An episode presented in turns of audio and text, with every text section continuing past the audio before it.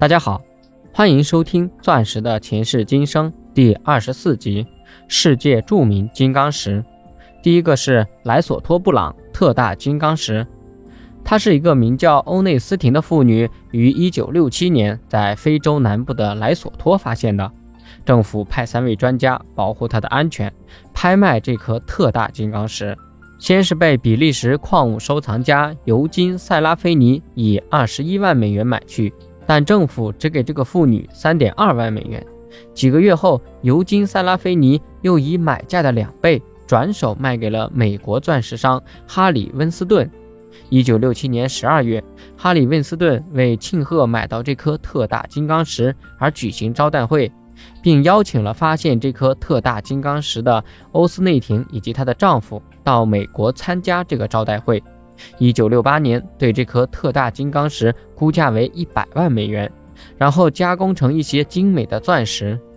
第二个是光山和光海金刚石，也是重四百克拉左右，居世界第十位的特大金刚石。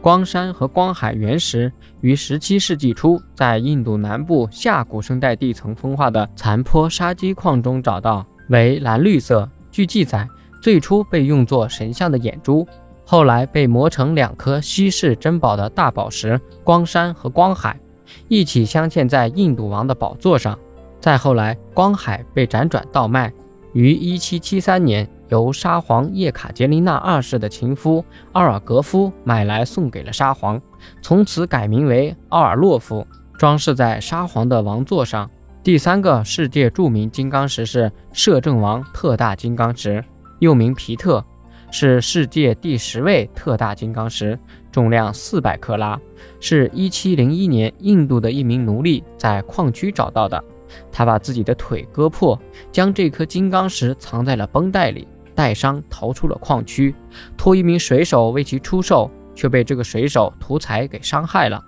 水手把它卖给了当时的英国驻印度总督，后经工匠琢磨成一颗重量达到一百三十六点六克拉的漂亮钻石，